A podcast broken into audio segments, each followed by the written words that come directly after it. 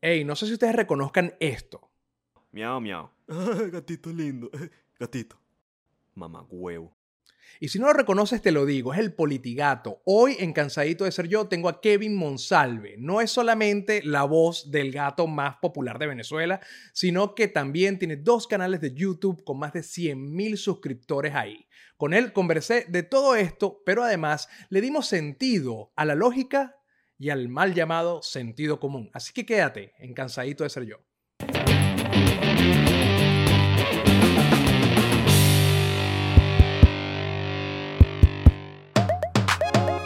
Buenos días, buenas tardes, buenas noches o lo que sea que su reloj esté marcando en este momento. Soy Melanio Escobar y esto que estás viendo y escuchando es estar cansadito de ser yo. Bueno, brother, bienvenido. Como te buenas. dije, buenas. Si reconocen, si reconocen la voz de este personaje, este pana, es porque probablemente han visto en alguna oportunidad al Politigato. Politigato es una serie animada que te muestra el sentido o el sinsentido de la visión política de nuestro país, porque no es solamente a un lado, es a todo, es a todo lo que no hace coherencia dentro de los parámetros de la lógica en Venezuela. Entonces, el politigato ha servido como una brújula para que, de verdad, para quienes no lo conocen, por favor, busquen al politigato porque se van a cagar de la risa, sobre todo si conocen Sí. el contexto de Venezuela. ¿no? Pero ha servido como brújula, como una brújula para identificar el sinsentido. Entonces, bueno, bienvenido, brother, a Cansadito Gracias, de ser bro. yo. Gracias, bro. Gracias por la invitación. No, Gracias. por favor, me- no, no hables tan rápido que me recuerdas al, al dueño del gato. Porque, porque además tú haces... Increíble, increíble. Para mí, para mí es como conversar, no sé, con Bob Esponja. O sea, yo siento que estoy aquí hablando con Bart Simpson. Eh, ¿Te es imaginas, que- coño? es cool. Una vez, tú sabes que una vez Claudia Mota, que era la voz de Bart, la primera voz de Bart, la que hizo el doblaje con Humberto Vélez, que es Sí. el, el Homero latino más famoso Eh, lo- Ujú. Este, fue para Venezuela. Yo estaba estudiando en la universidad ya hace como 60 años. Y, y yo, yo hice un taller con ella. Me acuerdo que lo hizo una organización que se llamaba Bots Creativos y fue impresionante. Porque ya no solamente es la voz de Bart, era la voz de un montón de personajes. O sea, pero un montón, un mont- Es absurdo la capacidad de los artistas de doblaje para diversificar su personalidad en diferentes, en diferentes comiquitas o en diferentes, Sí. porque además no solamente eran comiquitas, sino también películas, por ejemplo. Que si la voz de Ujú. Matilda, ¿sabes? De la película Matilda, era una cosa loquísima, súper La- increíble. botaste bro. la cédula. ¿no? Sí, bueno, yo- o sea, la gente sabe, aquí la, la gente, mira, sí. El, el público de Cansadito son treintones, estamos todos, estamos todos ag- agotados, agotados de la vida, necesitamos drenar. Y mire, ¿cómo- hablando de eso, o sea, hablando del, del tema de la diversidad de voces, ¿cómo, ¿cómo te, bueno, primero, se nota que tienes un vozarrón, pero ¿cómo te diste cuenta que tenías la capacidad de, de ser tan versátil, brother? Porque no cualquiera lo puede hacer. Bueno, al, al menos, eh, no, no te creas, cual- si, si, la gente tiene más rango vocal de lo, que, de lo que piensan, lo que pasa es que, claro, hay que hacer como unos ejercicios. Eh, yo simplemente como opté por los sitios seguros, que era como hacer los cambios más drásticos en la voz. Como por ejemplo, con el chavista, eh, agregué el ceseo, este, eh, ah, agudicé un poco la voz y la hice un poquito nasal. Entonces, hablo así, hablo así como... Entonces, o sea, como que uno vas, vas experimentando como con esas cosas para hacer que sea lo más diferente de tu voz posible. ¿Ok? Porque Claro. normal, normalmente, normalmente lo que hace, eh, por ejemplo, cuando practicas el acento neutro, es que sigue siendo como que tu mismo tono normal, pero claro, no le quitas como las inflexiones propias de tu, de, de- de- como de tu zona de origen, pues. Eh, como por, por ejemplo, el venezolano lo que hace mucho que junta la- las- las consonantes, las, las S. Claro. Cuando uno dice los ojos, uno, los ojos. O sea, uno, eso, entonces eso es muy característico nuestro este, hablamos muy rápido también, entonces como si realmente para, para crear esa, esa- esas voces hay que hacer esos ejercicios para separarse de las tendencias que uno tiene en el habla, digamos, por, por los sitios donde, de, donde, de donde uno viene. Pero hay que hacerlo muy consciente, porque, a ver, yo Sí. trato, yo trato, porque entiendo que hay personas que no son venezolanas que ven el podcast. O también cuando doy conferencias, cuando cosas de mi trabajo, ¿no? Que, que me, me enfrento a públicos de diversos países, no me gusta decir eso, los ojos. Los ojos. Los ojos. sí. Y hay, que, y hay que hacerlo muy consciente. Y pasa también en inglés. También pasa en inglés con, con ciertas pronunciaciones de ciertas palabras. Entonces, pero, ¿Y cómo lo internalizaste? Porque no es fácil. O sea, ¿en qué momento dijiste tú, yo quiero hacer voces? Porque te, tuviste que haber tomado la decisión. Sí, yo, realmente fue como un proceso largo. Yo empecé, digamos, como mi, mi el inicio de todo este proceso eh, fue cuando yo estaba trabajando de operador de cabina en un estudio de doblaje que se llamaba uh, The Kitchen. Pero de ahí viene. Este, por ahí viene, entonces claro, cuando ves a todos esos verdugos, los carajos llegaban, cambiaban como de voz, cinco voces diferentes en una sola grabación, marico, te caes, te caes de culo, pues. Y, y, vainas que sacaban en, en, una toma. ¿sabes? Yo, ahí, ahí pasaba eh, Antonio Deli, eh, Juan Guzmán, que es la voz de Rick Sánchez aquí en Latinoamérica. Entonces, marico, llegabas a play y grababan como mil líneas y se iban. Así de una, es como eh, demasiado verdugo. Entonces, eso fue como el primer punto donde yo dije, coño, me gustaría ser así de talentoso con mi voz, pues, porque ya yo tenía una voz, tenía una buena voz, pero no tenía como el entrenamiento para hacer que fuese eh, poder renta, eh, ¿cómo es? comercializarme con mi voz. Entonces fue ahí como yo dije, bueno, vamos a ir, empecé como a hablar con ellos, me dieron como tips, eh, me descargué los programas para, para grabar y ahí fui bien, practicando por pelo a pelo. Y que, a ver, ¿cuál fue el primer consejo que te dieron? Por ejemplo, la primera, el primer truquito para afinar la voz.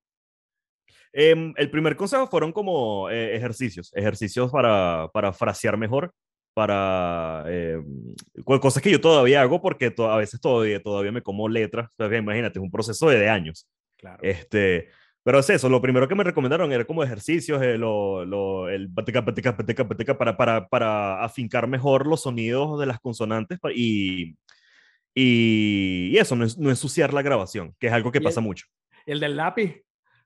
Eso también. Eh, ese es un clásico. ese es burda bueno, ese es un clásico. O el de, o el de, ¿cómo es que era? El de, Pretty, el de Pretty Woman, que es el que le ponen la vela aquí enfrente y tienes que hablar ah, sin no, apagarla. Que, la, que no la puedes apagar. Para que, sí, sí, sí. sí. Para, algo para, así. Para controlar la proyección de la voz. Eh, sí. También hay, hay, otro que es el de gritar en un cuarto abierto hasta ver dónde rebota la voz. Ese también es uno de, de diferente de proyección. Sí, no, no. Hay, ese, ese es un truco de la escena hardcore. De la, de la ah, escena de bola. De la escena punk hardcore que para poder aprender a gritar sin quedarte sin voz, tienes que aprender a proyectar. Porque imagínate, ese poco, ese poco podridos que toda la vida formaron las, las bandas de hardcore que realmente no tienen un entrenamiento vocal como lo puede tener un, no sé, una banda un poco más elaborada, digamos musicalmente, que tenga, no sé, una, una cantante melódica, que, que, claro. que, es barítono, que es tenor, que algo de, por eso, sino que esto es un tipo que quiere expresar sus sentimientos y se juntó con sus panas y bueno, a pegar gritos, ¿no? Entonces, claro, tienen, en los primeros shows, dos canciones y se quedan sin voz tuvieron que ir aprendiendo, y yo también tengo que aprender, cómo, cómo mantener la voz sin quedarse sin ella. Entonces, uno, uno de los trucos sí. es, eso me lo enseñó un cantante de hardcore, es pegar gritos hasta ver dónde llega la resonancia mm. de la voz. Hay otra que, el, una que me enseñaron a mí cuando, cuando estudié doblaje, era la, lo estudié en la universidad, no, no, nada, nada muy profesional, digamos, fue como una materia dentro de la carrera de comunicación me okay. enseñaron el, este calentamiento que es Andrelis, mi, mi, mi, esposa se ríe de mí cada vez que lo hago. Ahorita no lo hice, obviamente, porque se me acaba de salir el, el Arturo, pero... El gallito, sí, sí. Sí, sí, sí, el Arturo. pero es este. Ok. Que obviamente, cuando... ay, Catalina se vuelve loca cuando lo hago, la perra. Es como que le, le estoy hablando como en un idioma en un idioma. Pero tú sabes que una de las cosas que más me gustó cuando, cuando echaste el cuento es cómo le fuiste metiendo cosas al personaje, por ejemplo, del chavista. ¿no? Que le sí. metiste el, el ceseo, lo nasal.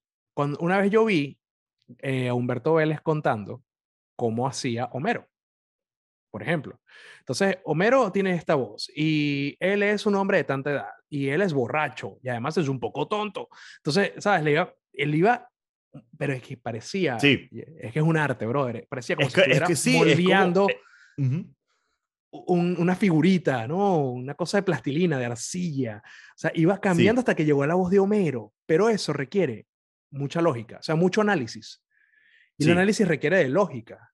O sea, y yo considero, eh, para que no lo saben, yo, yo lo sigo a él desde hace mucho tiempo, desde que creó el Politigato, pero además de eso, sus análisis más que vienen detrás de los videos del Politicato y todo lo, el contenido de las empanadas, que además es un peo, un peo filosófico, el tema de las empanadas. O sea, este, es un tema de preguntas de vida, Platón, ¿me entiendes? O sea, entonces, coño, yo, yo lo considero a él una de las personas más inteligentes que sigo en, en Twitter. Y y como le decía fuera del aire, quizás es porque, bueno, quizás estoy lanzando muchas flores porque crecí rodeado de estúpidos.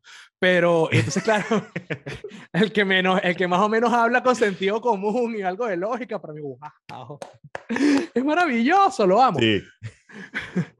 Pero e, ese, ese, proceso para darle las características al personaje, por ejemplo, del chavista, requirió de mucha lógica. ¿Cómo, cómo lo analizas? ¿Cómo, cómo, qué, qué, qué, ¿qué cositas ves para darle los, los matices a un personaje? Bueno, precisamente también, yo también vi esa, eh, esa conferencia de Humberto, bueno, esa charla, y es algo, es algo así, es, es, totalmente cierto, pues uno, uno precisamente como, también como no tiene referencias de personajes a lo largo, digamos, de la cultura, de series, muchas cosas que uno ve, uno también va agarrando de esos personajes, este, como las características. Por ejemplo, ya uno sabe que el, precisamente como el, el borracho siempre tiene como una voz carrasposa. Entonces ya sabes como que ese es un arquetipo vocal que puedes ponerle un personaje. Este, que el, por ejemplo, el inteligente habla más pausado. Entonces es como una, y tiene inflexión, no, no es tan, eh, no tiene las inflexiones tan altas y bajas como tiene uno cuando habla, pues como más calmado, más, más, más pausado en el habla porque quiere darse a entender. Ese tipo de cosas son como, como uno las internaliza y ahí ya tú sabes, las tienes como herramientas, pues como, como piecitas. Entonces te presentan al personaje y tú ya sabes, ok, bueno, ya sé que esta pieza me sirve para esto, ya sé que esta pieza me sirve para esto. Y así vas armando la voz del personaje. Y es tal cual, tal cual como lo dice Humberto, es, es muy arrecho, es muy arrecho, pero claro, requiere también que, que tengas años de, de, consumo de voces de otras personas para, saber, para que tengas una idea de qué funciona. Por supuesto, tienes que tener muchas referencias, pero es como todo. Yo creo que, que para poder hacer música, que también eres músico, asumo porque tienes una guitarra, o sea, también puede ser que te la regalaron. no, es que es eso, eh, como es accesorio para que la gente piense que es interesante. O sea,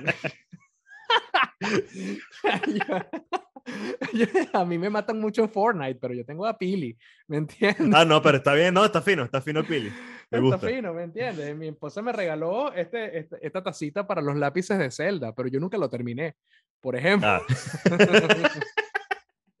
o sea, no necesariamente. Así, Bien poser. Bien poser, bien de vitrina. Sí. Gamer de vitrina, ¿me entiendes? Pero no está bien, está bien. Yo, yo, pregunto, ¿no? Asumo que, o sea, para todo, o sea, para todo, no solamente para, para las voces, para hacer música, para poder hacer los videos, para poder, inclusive, estas son cosas que van un poco más intenso, pero para poder tomar decisiones de vida, tú necesitas tener referencias, necesitas tener información, necesitas reunir ciertas cosas para poder armar un criterio que eso es algo que a veces nos pareciera que faltara mucho en Venezuela y tú lo has sabido identificar muy bien. ¿Por qué decidiste, de alguna forma, o sea, porque ah, con todo el talento que tú tienes, porque si eres una persona muy talentosa, se ve en tu canal de YouTube, que bueno, ahí tienes, ahí tienes la placa, o sea, coño, si están viendo la vaina, se tiene la placa de 100 mil suscriptores. Viene la segunda. Y viene la segunda de 200 mil. No, de, de 100 mil, porque tengo dos canales. Ah, perdón. Perdón. Mis disculpas. Mis disculpas. Ah, pensé que tú sabías. Yo tengo el canal de animaciones y el de Gamer que es donde yo hago los, los videos de juegos. Pues. Pero es que yo te sigo en el de juego. No, no sabía que tenías dos. Ah, bueno, perdón. Pero no me puedes regalar uno. Para que me llegue la placa a mí.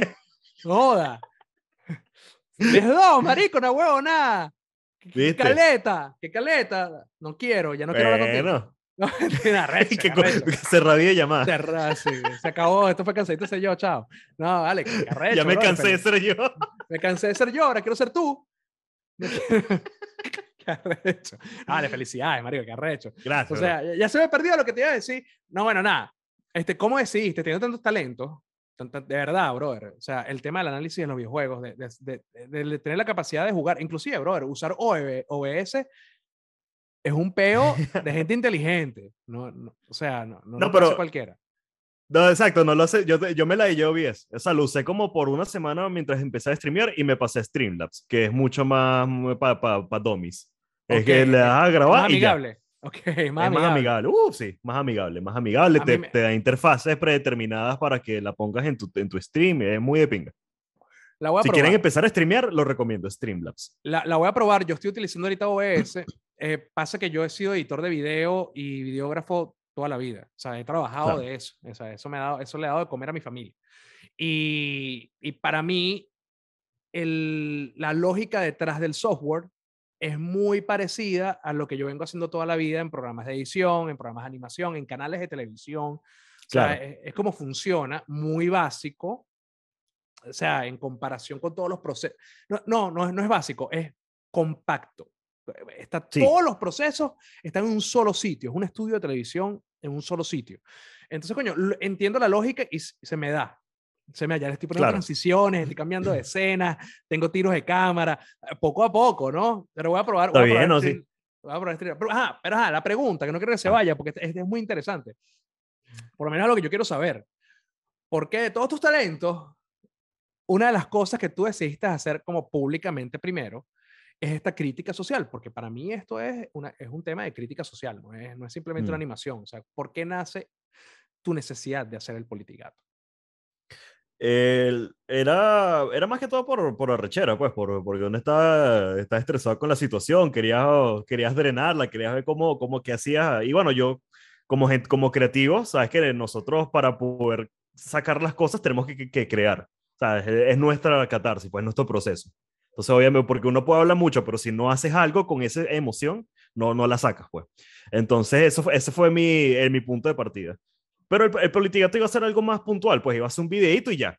Pero la vaina se viralizó, se me salió de control y yo dije, bueno, nada, cachín, y vamos a, vamos a aprovechar esta, vamos a aprovechar esta ola, pues. Claro, claro. Eso es inteligencia. Está bien. Sí, eso es sí. saber aprovechar lo- los momentos y, la- y las oportunidades. ¿Y Sí, sí. qué, qué era lo que, o sea, qué era lo que te enojaba más? O sea, ¿qué era lo que, qué era lo que, lo que, lo que te tenía más molesto? Yo por lo menos, yo, yo, estoy, yo tengo súper identificado qué me molestaba a mí. Y Ujú. por dónde lo drené, que fue todo lo que hice desde el 2014 hasta acá, ¿no? Y lo institucionalicé y vaina y lo creé una organización, etc. Pero en tu caso, ¿qué era lo que, pum, te dijo, mira, no, yo tengo que hacer algo?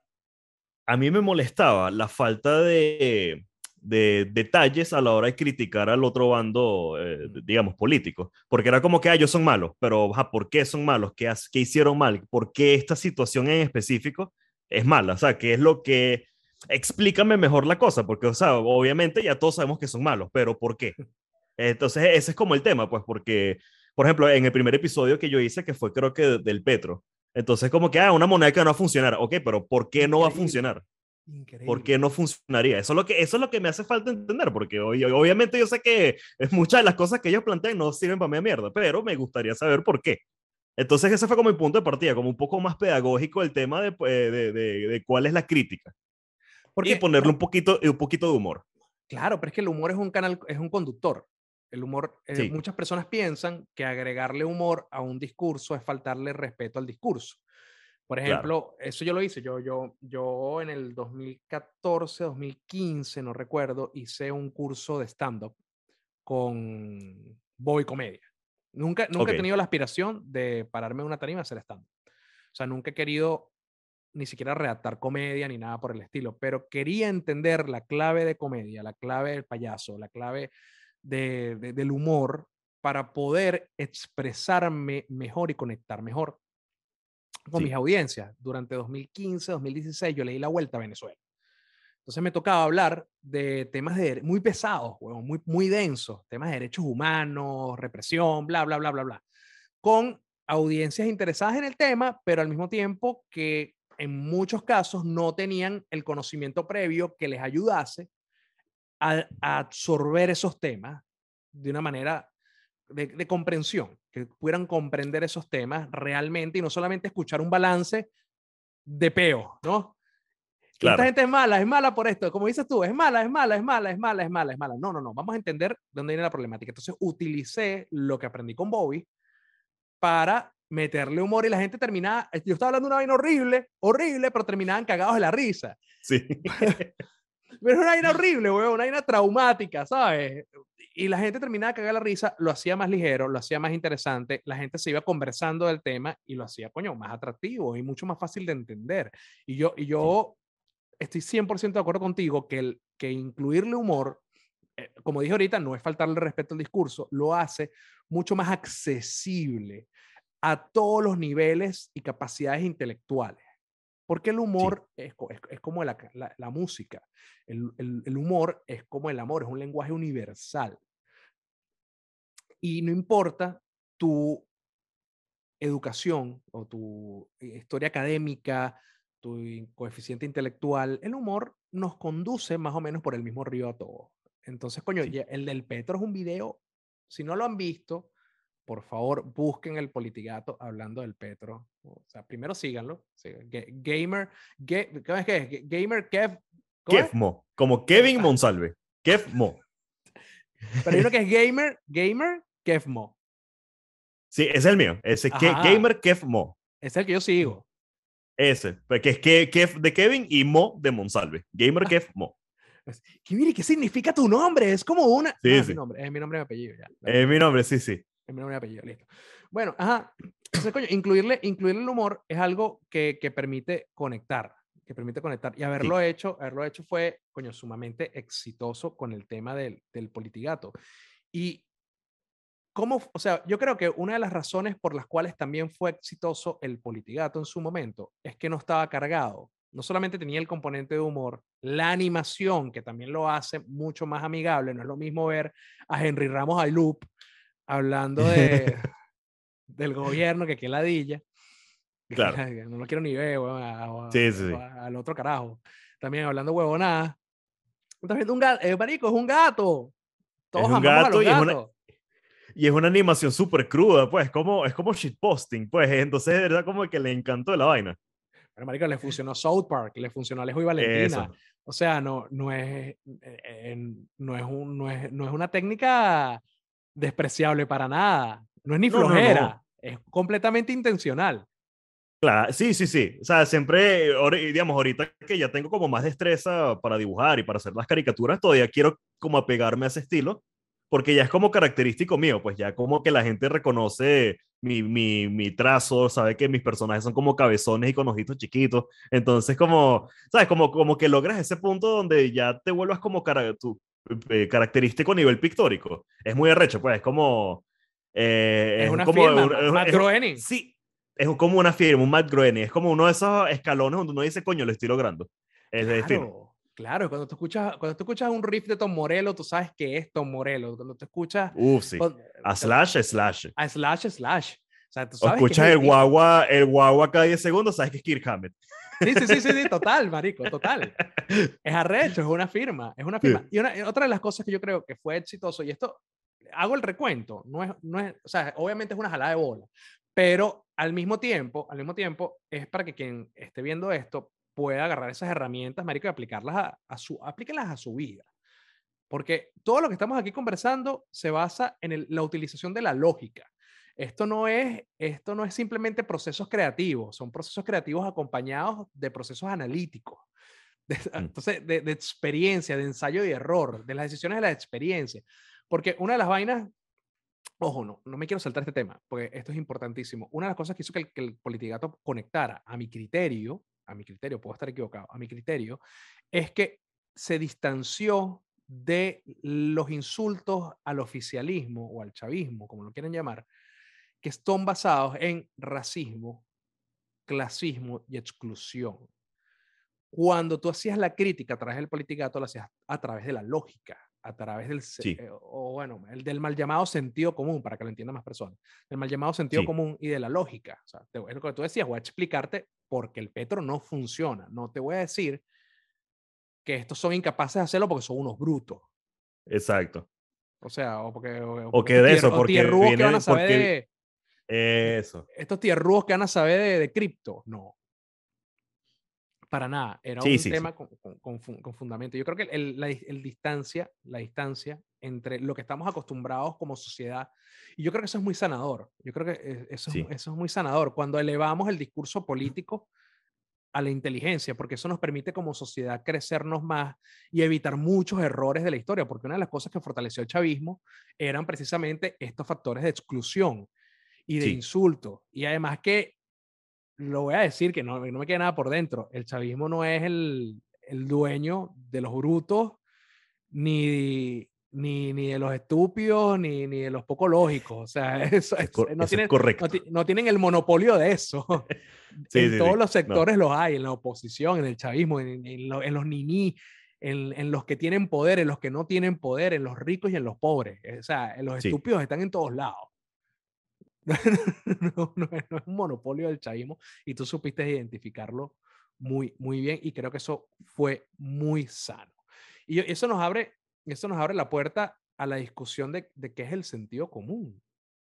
De qué, es el sentido, qué, es, el- qué es el sentido común para ti. Kevin? Coño, el sentido, eso es como, a ver, verga, que, que eh, no sé, en Wikipedia, eh, para mí el sentido común es, di- digamos, como ese raciocinio primordial que uno tiene o instintivo de, de, de como la respuesta rápida que uno puede in- interpretar en base a lo que esté sucediendo. Es que obviamente rápida, viene total. muy dado, viene muy dado a las cosas que tú hayas vivido, pues no todo el mundo tiene el mismo sentido común porque nuestras experiencias difieren. Pero bueno, es eso, pues es como lo que, lo que podemos eh, razonar en el momento cuando es necesario. Totalmente. O sea, por ejemplo, si yo te digo que, Marico, hoy, en la- hoy a las 10 de la noche no va a haber sol, Mm, tú dices, tú dices, mira, sí, sí, porque esa es tu experiencia.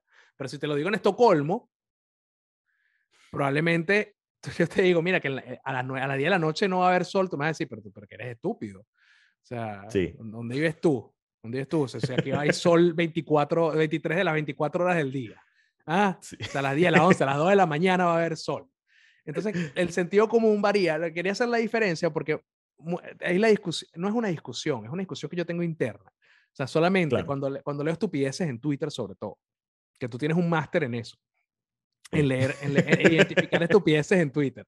Es que yo leo una estupidez en Twitter y digo, verga, pero este- pero esta persona, de verdad, ¿dónde diablos tiene el sentido común? Y a veces me acuerdo que el sentido común responde a tu crianza, a tu contexto, a tu entorno, inclusive, bueno, si te Sí. dieron proteína creciendo. O sea, si, si tuviste te dieron- acceso a proteína, si tu mamá tomó ácido fólico, o sea, Si te dieron guampole. si te dieron guampole, emulsión de Scott, ¿me entiendes? O sea, eh, realmente es así, realmente es así. Y, y cambia y varía, como tú lo decías, de, de persona a persona, pero básicamente es la respuesta inmediata. ¿Y por qué coño en Venezuela? Y yo creo que, bueno, que quizás en todos los países, pero lo que puedo hablar es de la experiencia venezolana. ¿Por qué coño el sentido común es tan difícil? Es tan, es tan difícil de tener un consenso social más elaborado entre nosotros. No sé, Claro. no sé, no sé qué piensas tú. Bueno, yo creo que también por todo, este- toda la situación que hemos vivido, marico, dos décadas de, de este peo político y, digamos, demasiada lucha cultural que hemos tenido dentro del país, eso hace también que, que sea difícil como ponernos de acuerdo, como a ese nivel colectivo, pues porque, el- digamos, gran parte de esta generación la hemos pasado peleando entre nosotros, pues, de, de, de alguna forma u otra. Así, antes era con, con el chavismo, ahora es como con el chavismo, con la propia oposición, con los otros países, con, ¿sabes? Como... Pues ahorita, eh, exacto, es como todo es tan conflictivo que no queremos considerar el punto de vista de la otra persona, aún considerando que puede tener la razón. Pero Esa es no, no, no, Esa es otra. Nunca no tenemos la razón. exacto. Nunca, siempre. Y yo creo que una de las características de la inteligencia es tener la capacidad de poder cambiar de opinión con respecto a los acontecimientos se van develando. Por ejemplo, con el, Sí. coño, con el COVID aprendimos eso. O sea, a mí no me queda duda, a mí no me queda duda de que ya yo no creo en verdades absolutas de- de- desde el Mm. COVID, weón, desde el- antes del COVID. yo tenía, yo era, un, yo era un pelo más rígido con, con la ciencia sobre todo, con, el, con los resultados de la ciencia y, y la experimentación. O sea, yo decía, mira, si el científico lo dice, eso es así. Claro. Ahora me, me he convertido un... No, no es que eso... Ahora me la niego anti, antivacuna. No, no, no, para Sí, nada. sí, sí. No, no, no, para nada. Como que YouTube lo dejó él, lo dijo él. Sí, sí, sí, sí, me van a, me van a banear el canal. No, no. Qué ladilla. Si ya tenía un shadow banning, huevón, ya ahorita más nunca. Más nunca, más nunca va a crecer el canal. X. No, pero estoy de acuerdo, estoy de acuerdo, estoy de acuerdo. Hay que, es que eso, después, después de la pandemia y toda esa tiradera de flechas ahí con... eh, eh, es, malo, no es, es malo, no es malo. Ponte una máscara, ponte dos, ponte un termómetro en el culo. Es como, marico, te daban todo así, bueno, es como... Es como, bueno, algo hice tiene que todo. funcionar, pues. sea, yo eso lo hice hice todo, todo. pues. O sea, yo me ponía marico. Acá el principio, bueno, yo salía como si fuera un Stormtrooper, huevón, para la calle, ¿me entiendes? A hacer mercado. Y además me comportaba como con un instinto cavernícola de las mujeres en la casa. ¿Sabes? Yo voy a arriesgar mi vida en el mercado. En el mercado. Estoy comprando huevo y leche, marico. No sabes, no, no estoy matando un mamut. Eso. Cuando, eh, cuando ibas a salir por la puerta, respirabas y que. Sí, marico, mi, estoy mi último oxígeno limpio. Aquí estoy, cualquier momento respiro COVID y me muero. ¿Me entiendes? Entonces, coño, sí, sí, uno fue poco a poco aprendiendo y, y, es, de hecho, tú sabes que yo creo que eso nos reseteó a nosotros, nos llevó a una, una, etapa muy temprana del desarrollo humano, Marico, porque los que, la experiencia que tuvimos con el ensayo y el error, ese ensayo y error de, del COVID, weón, que nosotros, bueno, los que, los que teníamos ciertos, cierta, cierta capacidad analítica, weón, fuimos siguiendo las órdenes científicas, ¿me entiendes? Y fino, lo que funcionó, funcionó, lo que no funcionó, no lo fuimos descartando. Chévere. Asimismo, aprende el ser humano en sus etapas más tempranas, y así aprenden los animales. Los animales aprenden, weón, del, de la experiencia. Sí. Y nosotros perdimos, o sea, nosotros vamos perdiendo en el crecimiento. Esto, esto, es una vaina mía. No sé si será así. O sea, no lo he investigado. O sea, es una. No, no, pero ¿sabes? Yo creo que sí, yo creo que sí te puedo apoyar con eso porque estoy de acuerdo en que uno pierde el, el como el, la asertividad para, para, para eh, ¿cómo es? Para equivocarse, pues. Y detrás es la equivocación que uno aprende. Entonces, como vivimos en, eso, en, épocas tan cómodas donde, de, hecho, bueno, ahorita imagínate, ni siquiera hay que salir de la casa para hacer mercado. Tú puedes pedir un delivery. Entonces, claro, que puedes aprender de la vida si no, te, si no mueves el culo si no es el culo, exacto. O sea, y, y, y, es como la vaina de, de que nadie, nadie, aprende de experiencia ajena. Tú puedes leer mucho, marico, y tú puedes agarrar mucha información y tú puedes estudiar. Y eso, y eso va forjando muchas cosas dentro de ti. Pero triste, hasta que tú no lo, lo experimentas, perdón, hasta que tú no lo experimentas, estamos combinados, hasta que no lo experimentas, no, realmente no lo internalizas y empiezas a modificar tus conductas en favor de no caer en lo mismo. Pasa con los otros países, mira todo el mierdero que ha pasado en Venezuela y la gente que, bueno, Catito, voy a votar por Petro, ¿sabes? Sí. bueno, chévere, bueno, chévere. Sí, sí. Es por eso hay gente que dice, coño, deberías hacer un video de Colombia, de México. Es como que, ¿para qué? ¿Para qué? No, no marico, marico, tienen, tienen 5 millones de venezolanos en la puerta de la casa. ¿Me entiendes? Que lo he dicho y que no, mira, marico, me voy a morir de hambre, ¿sabes? Sí, la, sí. como... la, policía mató a mitad de mi familia. Tengo tres, presos, tres hermanos presos políticos. Ah, pero no importa, no, pues que eso es allá. Eso es allá, aquí es diferente. Aquí este, este, este, este Sai sabe lo que, quiere, lo que hace. ¿Cómo, coño? Está bien, pues, dale. Y, nos pasó a nosotros con, con Cuba, por ejemplo. Sí, sí. Nos pasó a nosotros, no, Venezuela no es Cuba, eh, Colombia no es Venezuela. Y va a pasar, bueno, y ahorita, marico, existe una, ojo, que este me parezca malo, no quiere decir que el otro me parezca bueno. Claro. ese es el mal latinoamericano también, que es como que, bueno, vamos a elegir el menos malo, pero los dos son malos, ¿me entiendes? Entonces, pero los dos son malos. No le das mucha alternativa al pueblo para elegir. Le pasa lo mismo en, Brasil. Está la lucha, weón, entre Bolsonaro, que es un impresentable. Y Lula. ¡Y Lula! ¡Coño! sí, sí, sí. Eh, eso es lo que uno dice, pues, que es como insólita la vaina, porque de qué sirve, coño, que tengas como criterio para elegir a los líderes, igual las opciones que te dan es mierda, pues todo, todo es mierda, es como bueno, pero. Eh, en ¿qué, logramos? En Soper hay un capítulo. Que, ah, el sándwich de mojón y. el y la de, de, y The Big Douche, la gran soda, creo que lo tradujeron. El de douche es la, es la ducha, ¿no? Pero el eh, The Big Douche acá es como plaste mierda. ¿Entiendes? Sí. Entonces, sí, como que bueno, la mierda, la más mierda. Okay, la más mierda. Sí, sí, es, que, es que es eso. Bueno, y, y bueno, que ladilla, que ladilla no siempre termina lo mismo, marico. Pero es que, es que coño, que arrecho, que arrecho que eso determina muchísimo nuestras vidas y por eso es tan liberador, yo considero tan liberador poder hacer contenido poder sentarse frente a un micrófono y una cámara y poder expresar lo que uno piensa y lo que uno siente a través de cualquier método. Marico, tú lo has hecho perfectamente a través de una animación, por ejemplo. Yo lo he hecho a través del periodismo. Este, otras personas lo hacen a través de la música. Tengo amigos, huevón, que tienen bandas de punk eh, o de rock y, marico, su descontento con, con lo que nos imponen, porque al final del día tú vas y votas, pero lo que ellos decidan te lo están imponiendo, marico. Claro y puedes no estar de acuerdo y los resultados y las consecuencias de esas imposiciones pueden no ser beneficiosas para la sociedad, en muchos casos no lo son, responden otros intereses, entonces coño, Marico, ¿qué hace la gente? Además de recharse nada más, bueno, vamos a expresarnos y esta vaina es liberadora. Claro. Yo creo, yo creo, y no sé, Marico, yo, ya para terminar, porque si nos quedamos hablando aquí, Marico, hacemos un maratón. Está bien, bueno. Ad revenue, papá. Publicidad. Re, revenue, sí, publicidad, exacto. los views, los views. Sí, Este, sí. Coño, coño, ¿qué consejo le darías a las personas que quieren empezar, Marico? Que quieren empezar a, a streamear, a crear contenido, este, a expresarse, brother, a expresarse. Y tienen miedo. Yo diría lo, sí, ahorita lo más, como para ver, que no se desmotiven por, por la falta de audiencia. Yo, yo creo que eso es lo, lo más desmotivante al comienzo, que tengas como los números bajitos de, de espectadores. Eso, o sea, que de repente, coño, le pones eh, ocho horas de edición a un video, dos, dos horas de escritura de guion, tres horas de grabación, la publicas y te ven 10 personas, y tres son tu familia. Esa vaina, esa y vaina las otras siete eres tú. Y las otras siete Eres eres tú en que está- replay. que estás viendo a ver si te equivocaste en algo. Pero esa vaina desmotiva mucho, desmotiva mucho. Yo me acuerdo de eso, eh, el, el primer, el primer año incluso, que no, no, nunca pasaba, un video mío no pasaba de 100 vistas, pues. Entonces, era, eh, eh, eh, yo creo que esa es como el- el- el- la primera gran pared que hay que vencer, el mentalizarse en que uno crea contenido no por la audiencia, es importante, pero por ti. O sea, mi proceso siempre ha sido, yo quiero hacer el contenido. Si lo ve la gente, de pinga. Si no lo ve, también. Yo quiero hacerlo. Y mi, y mi satisfacción está en que puedo concretar la idea que tengo en este momento. Si lo logro hacer, ya para mí esa es mi victoria. Eso, eso, Entonces, es, eso- esa es mi premisa también. Yo lo hago porque quiero. Sí, Y si lo ven, Eso. bueno, chévere. Si no, bueno, también. Ese es el mejor consejo, chamo, sentarse a hacerlo. Esa es una de las vainas. Tú Sentarse. sabes yo, yo, yo publiqué un libro infantil hace poco.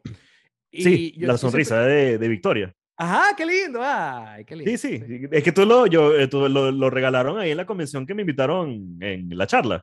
Ah, qué Sí, fino. sí, sí. Qué Sí, fino, sí, ahí lo, por ahí lo tengo. Ay, qué lindo. Está fino, está fino, está fino. Me gustó. Es bonito, es bonito. Ah, gracias. Sí, es lindo, es lindo. Es Escuche. lindo, es lindo, es lindo. Es llevarle, es llevarle la realidad política a, a otro nivel a los niños y a los padres Sí. también, para que, para que, coño, para que también darles unas palmadas a los papás que, coño, que luchamos tanto para darles un mundo mejor en un contexto caótico a los chamos, ¿no? Sí. Pero bueno, nada, una de las cosas que me, me preguntaban a mí era, coño, pero ¿cómo se hace? un- ¿Cuál es el proceso creativo de hacer un libro? Coño, me senté y lo hice. Me senté y lo Eso. hice. yo nunca había escrito un libro, yo no, no sé, no sabía cómo hacer un libro, no sabía, ¿me entiendes? Pero bueno, me senté y lo hice, ya. si Busqué en internet. Esa es otra, la democratización del, del- de la información. Que a través de internet, marico, podemos aprender lo que sea, literalmente lo que Sí. sea. O sea, por ejemplo, acá en Estados Unidos, weón, eh, eh, voy a pegar, me- me- tú me caes bien. Dale, Eh, dale. eh, eh, sí, sí. Aquí en Estados Unidos hay una red de, hay una red de bibliotecas que funciona. Y yo tengo Ok. mi, yo la tengo por aquí, yo tengo mi tarjeta de la biblioteca. O sea, yo voy a la biblioteca. De hecho, este, cuando necesito paz y tranquilidad, ahorita porque mi familia está de vacaciones y no, yo tengo toda la semana full de trabajo, no puedo irme con ellos. Pero eh, mi, mi mujer y mi hija se fueron de vacaciones y tengo la casa sola. Entonces, coño, ahorita estoy Ok. trabajando, marico, estoy no joda, grabando contenido, tengo luces, hago lo que me da la gana. Cuando está la gente acá, no puedo, no puedo estar a mis anchas y cuando necesito concentración, yo me voy a la red de bibliotecas.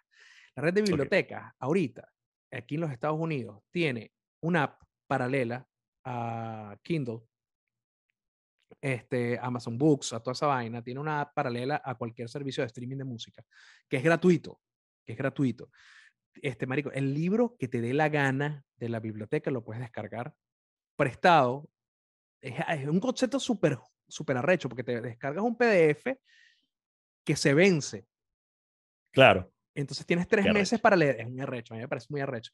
Tienes tres meses para leerte tu PDF como si estuvieras sacando el libro de la biblioteca físico. Entonces, coño, con este peo de la democratización de la información, por lo menos aquí con ese sistema, pero en cualquier lado que tengas mediana conexión de internet, así como te puedes meter a ver porno, así como te puedes meter y gastar datos a, a- a ver las fotos de- del cumpleaños de tu tía en Facebook, puedes meterte a leer un poquito y tienes las herramientas para aprender a hacer lo que sea. Y eso fue lo que yo hice con, con, con el libro. O sea, ¿cómo se Sí. hace un libro? ¿Cómo, imagínate cómo se publica en Amazon. Me di 100 coñazos, pero lo logré.